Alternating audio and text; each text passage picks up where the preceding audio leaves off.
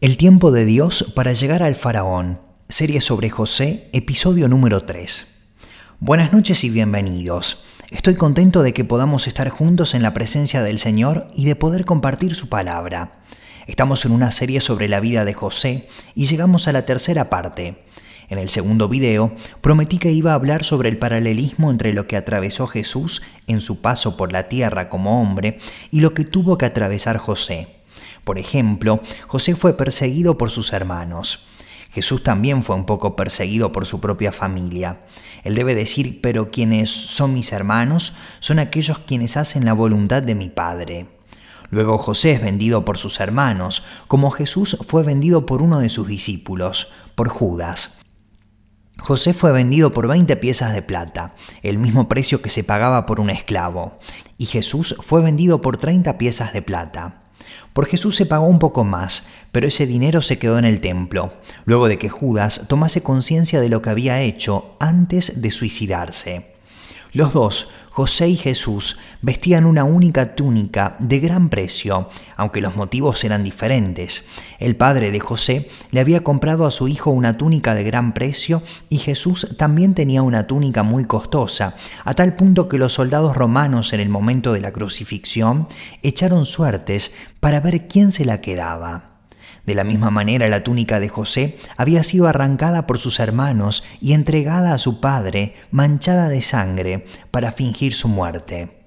José fue traicionado por sus hermanos que lo vendieron como esclavo, sin poder defenderse. El Señor Jesús, aunque era inocente, era objeto del odio de los sacerdotes judíos, quienes, celosos de él, terminaron librándolo a las autoridades del imperio romano.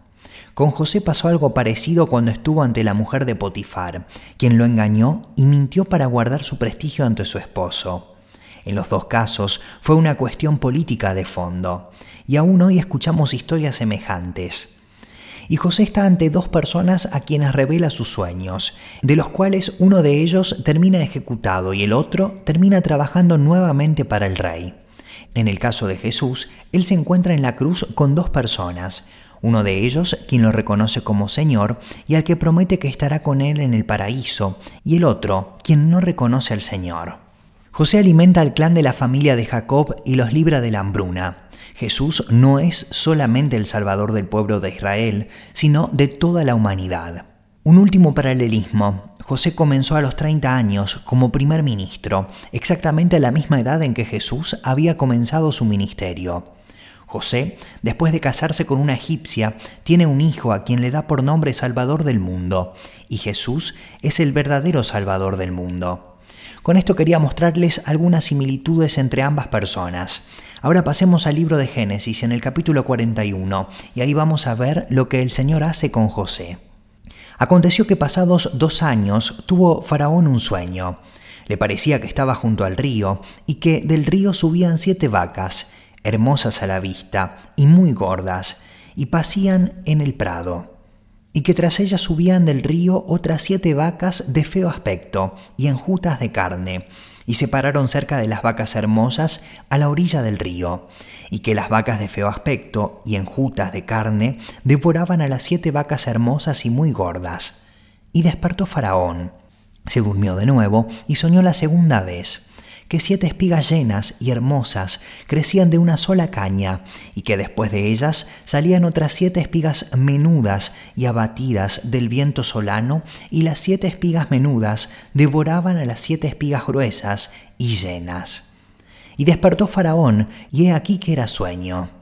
Sucedió que por la mañana estaba agitado su espíritu, y envió e hizo llamar a todos los magos de Egipto y a todos los sabios, y les contó Faraón sus sueños, mas no había quien los pudiese interpretar a Faraón. Entonces el jefe de los coperos habló a Faraón diciendo, Me acuerdo hoy de mis faltas.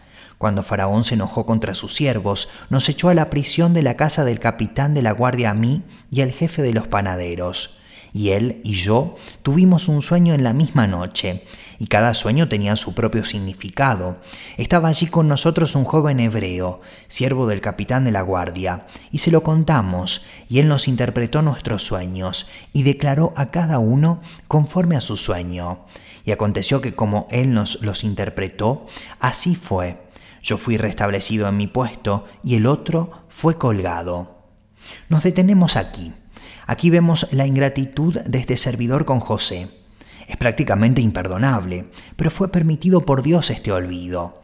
Y muchas veces hay olvidos que son permitidos por Dios. A mí me pasa muchas veces. José había revelado su sueño y él se olvidó, pero Dios estaba preparando algo. Fue necesario que José permanezca en prisión dos años más. Después de ese sueño de Faraón, empieza algo importante para José.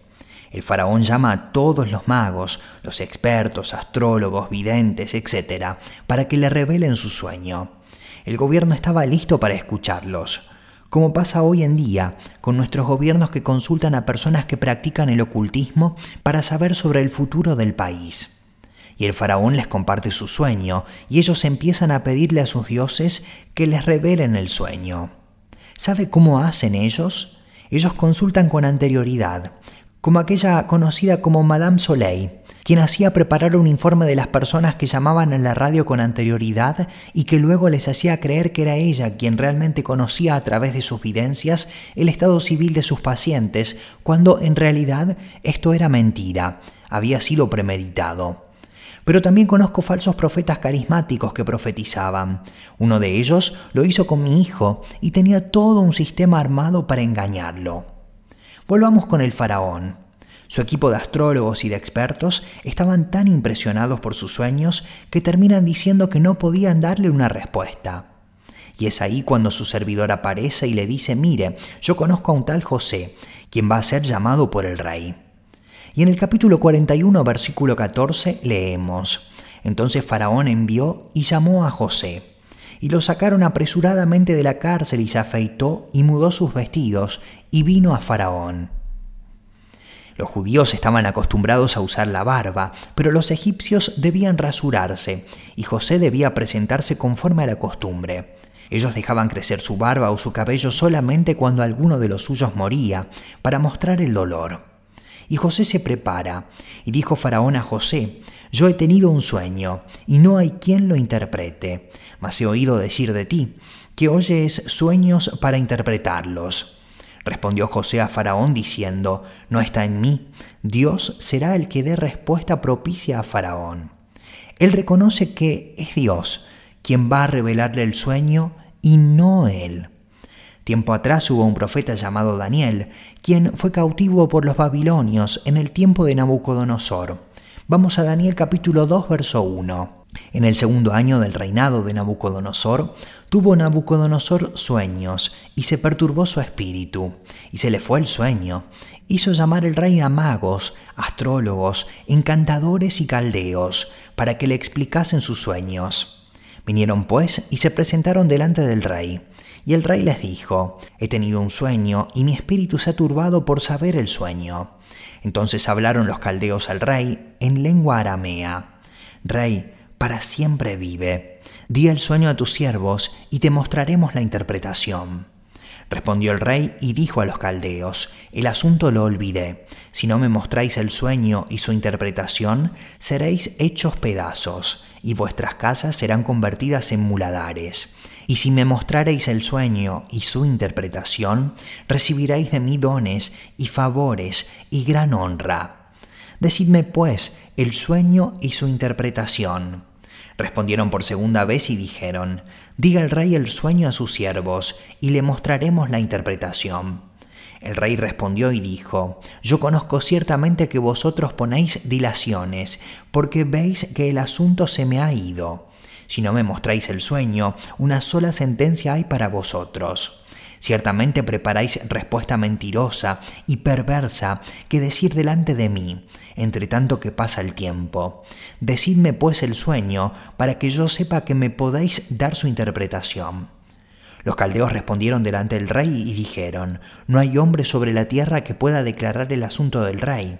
Además de esto, ningún rey, príncipe ni señor preguntó cosa semejante a ningún mago ni astrólogo ni caldeo porque el asunto que el rey demanda es difícil, y no hay quien lo pueda declarar al rey, salvo los dioses, cuya morada no es con la carne. Por esto el rey con ira y con gran enojo mandó que matasen a todos los siervos de Babilonia, y se publicó el edicto de que los sabios fueran llevados a la muerte, y buscaron a Daniel y a sus compañeros para matarlos. Pero veamos lo que ocurre en el verso 27. Respondió el rey y dijo a Daniel, al cual llamaban Belsasar, ¿podrás tú hacerme conocer el sueño que vi y su interpretación? Daniel respondió delante del rey diciendo, el misterio que el rey demanda, ni sabios, ni astrólogos, ni magos, ni adivinos lo pueden revelar al rey.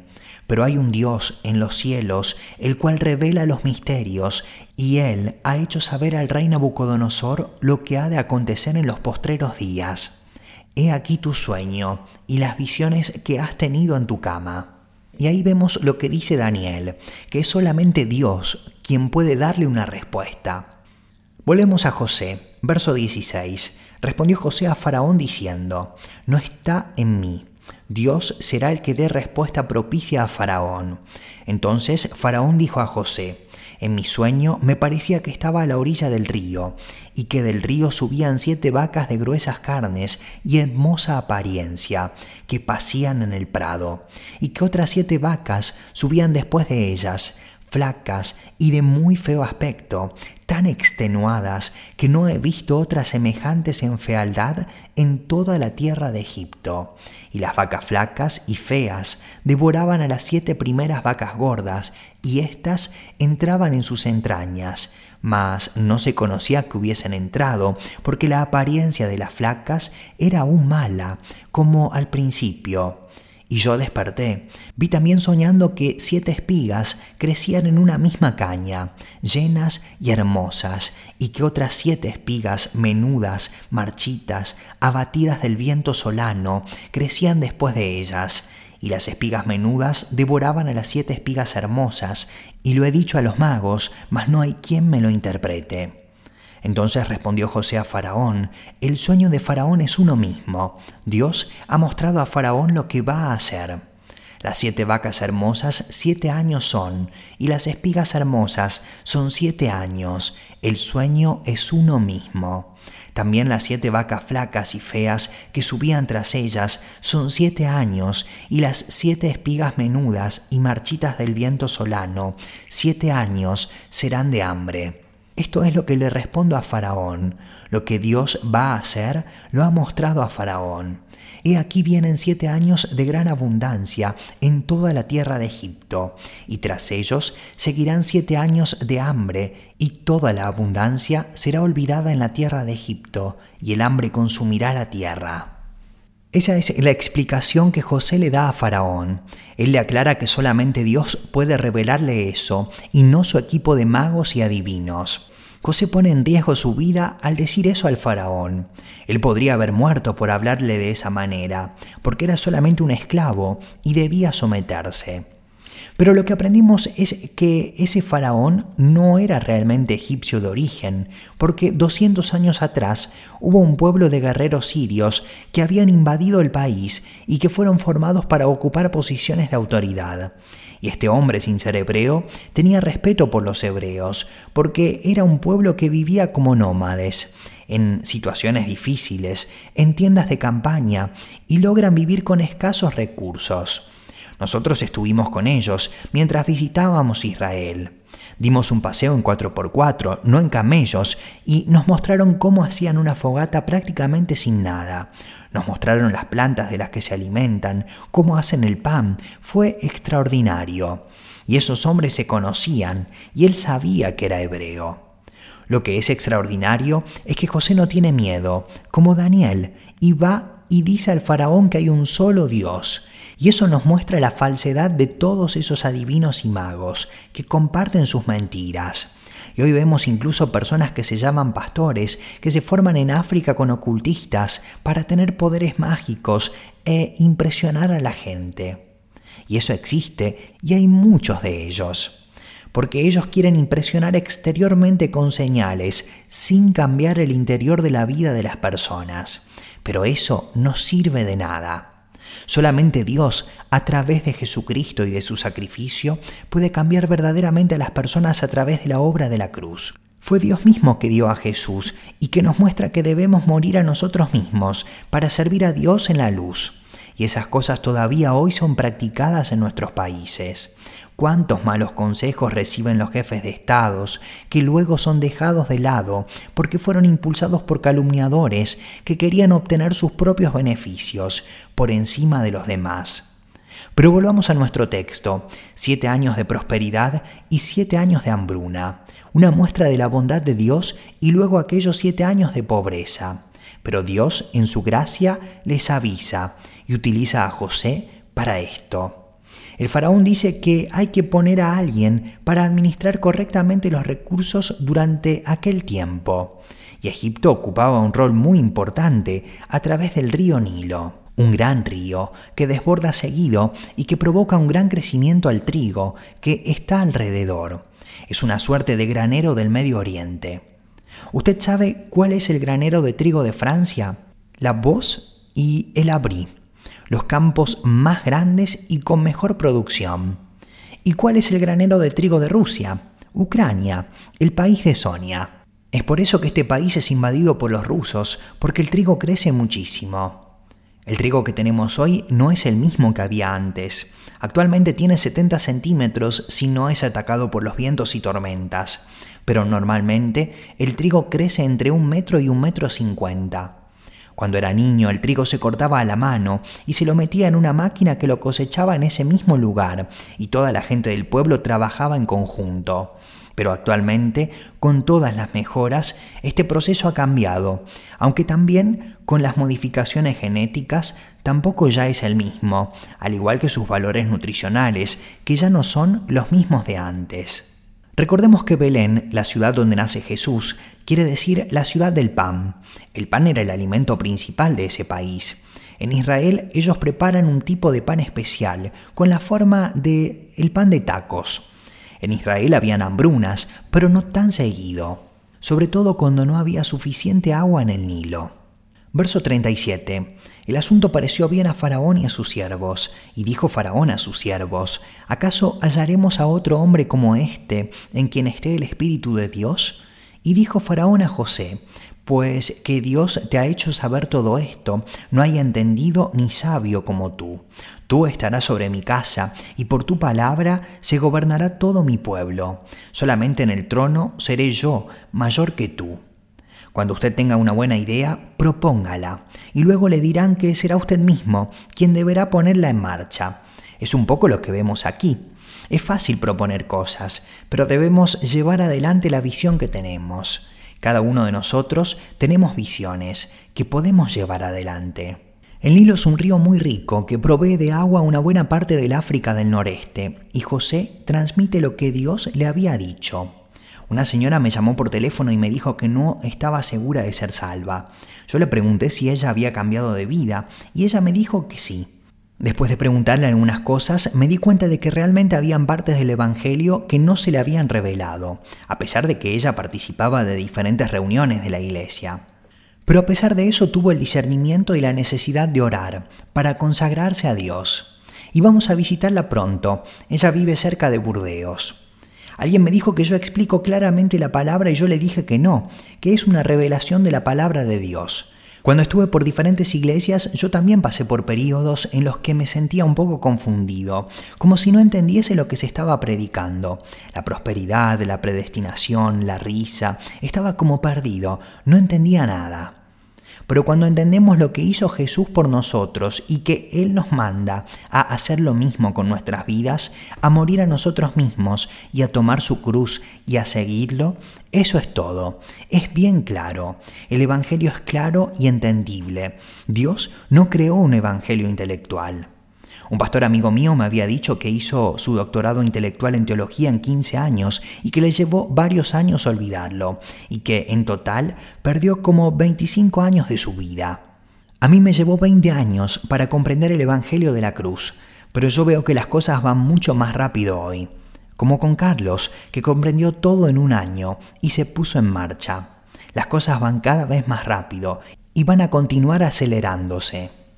La palabra había sido clara para José, clara para el faraón, clara para todos. Y de la noche a la mañana, el esclavo se vuelve primer ministro.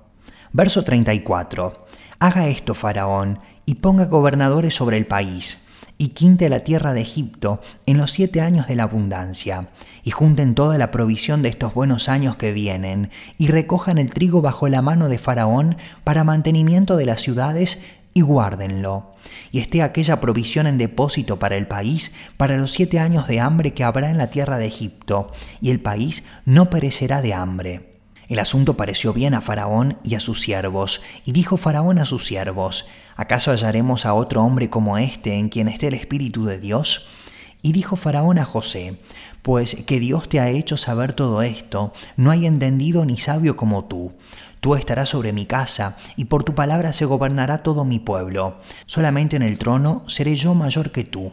Dijo además Faraón a José, He aquí yo te he puesto sobre toda la tierra de Egipto. Entonces Faraón quitó su anillo de su mano y lo puso en la mano de José, y lo hizo vestir de ropas de lino finísimo, y puso un collar de oro en su cuello, y lo hizo subir en su segundo carro, y pregonaron delante de él, Doblad la rodilla y lo puso sobre toda la tierra de Egipto. Y dijo Faraón a José, Yo soy Faraón, y sin ti ninguno alzará su mano ni su pie en toda la tierra de Egipto. Es impresionante cómo el Señor honra la vida de José, quien reconoce al Señor obrando en él, y el faraón lo honra delante de sus servidores para mostrarle su autoridad. Verso 45, y llamó Faraón el nombre de José Safnat Panea, y le dio por mujer a Asenat, hija de Potifera, sacerdote de On, y salió José por toda la tierra de Egipto. Aquí vemos que le dan a José una mujer egipcia, una egipcia que adora a falsos dioses. Es la hija de un sacerdote con un nombre que significa el que adora el sol, tal como Luis XIV, quien decía que era el rey sol y que se creía un dios o el vocero de Dios.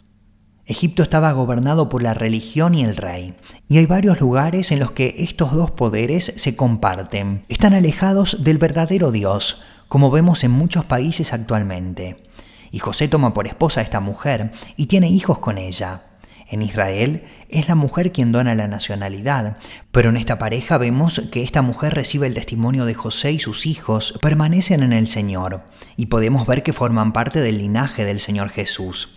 Y es otra muestra de la gracia de nuestro Dios, como también Él hace gracia con nosotros, que no somos judíos y que el Señor permite que seamos salvos. Debemos ser agradecidos por eso. Verso 46. Era José de edad de 30 años cuando fue presentado delante de Faraón, rey de Egipto. Y salió José de delante de Faraón y recorrió toda la tierra de Egipto. En aquellos siete años de abundancia, la tierra produjo a montones. Y él reunió todo el alimento de los siete años de abundancia que hubo en la tierra de Egipto y guardó alimento en las ciudades, poniendo en cada ciudad el alimento del campo de sus alrededores. Recogió José trigo como arena del mar, mucho en extremo, hasta no poderse contar, porque no tenía número. Él guarda el 20% de la cosecha de los años de prosperidad, una gran sabiduría la de José, inspirado por el Señor. Verso 50. Y nacieron a José dos hijos antes que viniese el primer año del hambre, los cuales le dio a luz a Senat, la hija de Potifera, sacerdote de On. Y llamó José el nombre del primogénito Manasés, porque dijo, Dios me hizo olvidar todo mi trabajo y toda la casa de mi padre. A todos nos toca pasar por tiempos de dificultad en los que podemos hacernos muchas preguntas. ¿Por qué siempre a mí? ¿Por qué me pasa esto? ¿Por qué esto? José es ungido como primer ministro a sus 30 años, pero vive 13 años de dificultad. Pero esa dificultad fue utilizada como un proceso del Señor. Todo lo que él aprendió en ese tiempo de prueba le da la sabiduría para obrar luego. Es por eso que si en su trabajo usted experimenta la hostilidad de sus compañeros y si usted se pone como objetivo el trabajar para el Señor, Dios va a recompensarlo a su debido tiempo, porque Dios recompensa y cuida a sus hijos. A José le hicieron falta 13 años. Tal vez usted me dice, yo hace 20 años que espero. No se desespere. Dios está en el proceso. A veces luego de un año o dos nos desesperamos y abandonamos el plan de Dios que estaba detrás de aquella prueba y desperdiciamos nuestra vida tomando malas decisiones. Pero somos libres de elegir y podemos decidir voluntariamente seguir al Señor, seguir a Jesús y seremos fortalecidos, animados por nuestros hermanos y hermanas. Es por eso que en este tiempo de confinamiento fue muy difícil, porque estuvimos alejados de esas relaciones con los demás. Pero siga adelante, que nunca es imposible. José había sido acusado injustamente por aquella mujer, pero él no guardó rencor, ni dejó que la amargura lo llene. Él no tenía rencor tampoco con sus hermanos. Manasés, Dios me hizo olvidar todo mi trabajo y toda la casa de mi padre. Verso 52. Y llamó el nombre del segundo Efraín, porque dijo, Dios me hizo fructificar en la tierra de mi aflicción. Esos nombres de grandes tribus de Israel, Manasés y Efraín. Verso 53. Así se cumplieron los siete años de abundancia que hubo en la tierra de Egipto, y comenzaron a venir los siete años del hambre, como José había dicho, y hubo hambre en todos los países, mas en toda la tierra de Egipto había pan. Cuando hay un verdadero profeta de Dios, sus palabras se cumplen. Hoy no es fácil encontrar verdaderos profetas de Dios. Debemos sentir paz en nuestro corazón después de que alguien dice una profecía que viene del Señor. Tenemos la palabra del Señor que nos dice todas las cosas. Si queremos saber lo que el Señor tiene para nuestras vidas, debemos leer la palabra del Señor. Ahí está todo. Pero hay muchos que no quieren leer la Biblia. Hay personas que no se interesan por saber eso. No siempre vamos a tener profetas para decirnos lo que debemos hacer. La palabra también dice que los viejos soñarán, pero ¿cuántas veces nosotros, los viejos, tenemos sueños que se relacionan con el temor? pero los sueños de Dios nos dan paz y tranquilidad. Debemos prestar atención a lo que vemos. Yo sé que si veo ciertas películas violentas, tendré pesadillas. Por eso debemos guardarnos y tener cuidado de lo que vemos y guardar nuestras vidas. Sigamos, verso 55. Cuando se sintió el hambre en toda la tierra de Egipto, el pueblo clamó a Faraón por pan. Y dijo Faraón a todos los egipcios, Id a José y haced lo que él os dijere. Y el hambre estaba por toda la extensión del país. Entonces abrió José todo el granero donde había y vendía a los egipcios, porque había crecido el hambre en la tierra de Egipto. Y de toda la tierra venían a Egipto para comprar de José, porque por toda la tierra había crecido el hambre. El faraón reconoce a José como una autoridad gracias a Dios que obraba a través de él. Toda aquella región fue salvada gracias a aquella visión. Es por eso que debemos seguir la visión que Dios nos da. Y no debemos guardar nuestra vida para nosotros mismos, debemos ponerla en manos del Señor, porque cuando lo hacemos somos bendecidos. Y cuando morimos a nosotros mismos recibimos la verdadera vida. Para nosotros, pero también para nuestras familias, para nuestra esposa, para nuestro esposo, para nuestros hijos. Cumplimos el plan de Dios, debemos para ello aferrarnos a Él. El testimonio de la vida de José es maravilloso. Así debe ser el testimonio de cada uno de nosotros. El Señor está listo. Ahora nos toca a nosotros de morir a nosotros mismos para que el Señor obre. Y Él lo va a hacer. Aleluya. Gracias Señor Jesús. Gracias por tu palabra. Gracias por esta noche. Habla a cada uno de nosotros. Te agradecemos por lo que hiciste en la vida de tu siervo José, un joven sencillo que sufrió injustamente, pero pusiste tu mano sobre él y obraste, impulsándolo como un testimonio de bendición para toda esa gente. Gracias, haz lo mismo en nosotros para que también seamos un buen testimonio para todos aquellos que nos rodean, para nuestras familias, que puedan sentir ese cambio y que puedan vernos parecer cada vez más al Señor Jesús. Bendícenos, ayúdanos a poder darte nuestras vidas y a poder perseverar, sirviéndote con todo nuestro corazón. Bendice a cada uno en esta noche. Gracias Señor Jesús. Fortifica a mis hermanos y hermanas. Amén. Aleluya. Que el Señor los bendiga.